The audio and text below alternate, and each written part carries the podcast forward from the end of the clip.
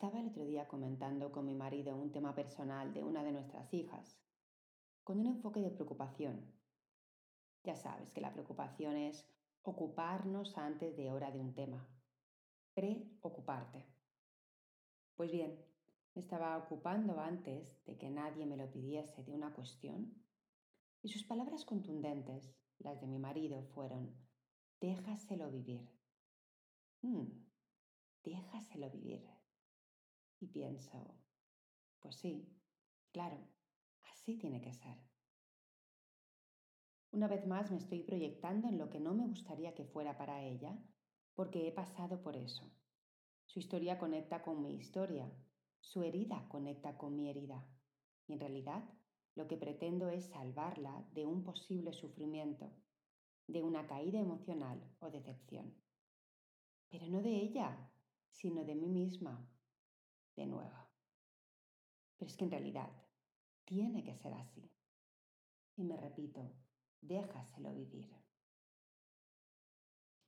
De nuevo, una vez más, elijo sostener mi propia emoción, sostener mi propia historia y herida. Uf, lo que cuesta. Proyectándome en ella, solo enfatizo más mi necesidad, mi carencia, y demuestra que algo en mí continúa candente para que me resuene de esta manera como lo está haciendo. ¿Te ha pasado, explorador? ¿Te has dado cuenta alguna vez de la necesidad que sale de ti para ayudar al otro y salvarlo de un precipicio, que en realidad es sentir que te estás volviendo a caer tú? Acompaño a personas cada día en multitud de temas personales y diría que el 90% de lo que me traen los exploradores resuena con mi propia vida. Pero mi acompañamiento es auténtico y pleno, porque comparto situaciones y temas que están sanados y colocados en mí.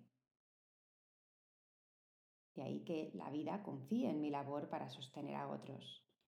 Pero sentir la intensidad de la emoción de carencia, de nuevo tan fuerte en mí, aunque me dure solo unos minutos, me sirve para darme cuenta de que esta herida aún está abierta.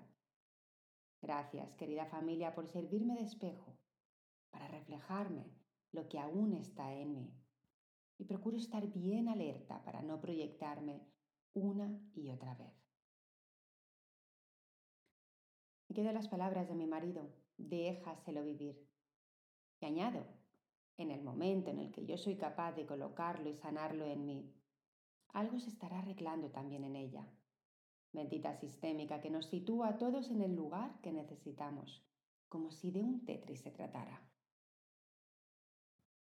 ¿Cómo ayudarla mejor? Sanándome yo, enfocando bien mi propio tema y quedando a su disposición para cuando ella nos necesite. No proyectarme desde lo que me falta, sino desde lo que ya está resuelto.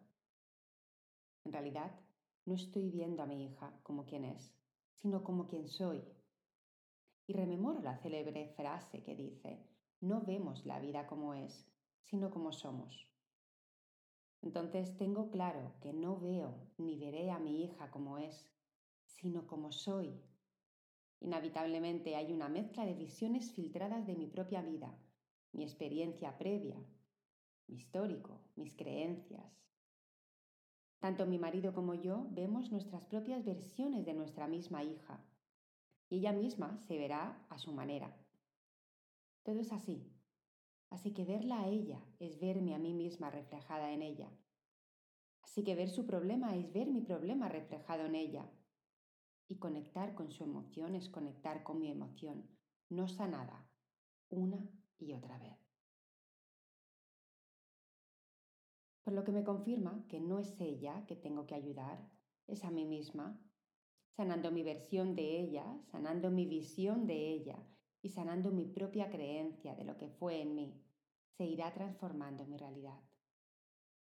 En cuanto a ella, estoy disponible desde la máxima apertura, teniendo en cuenta todos mis filtros y aún así abriéndome fuertemente para no proyectarme en ella, ser lo más ecuánime posible e iluminar su parte amorosa de aceptación, luz, vulnerabilidad y autocompasión, para que se vea su propia luz, para que se pueda permitir brillar. Por el momento, respiro, observando, trascendiendo los pensamientos, abrazando mi vulnerabilidad, mi parte de fricción.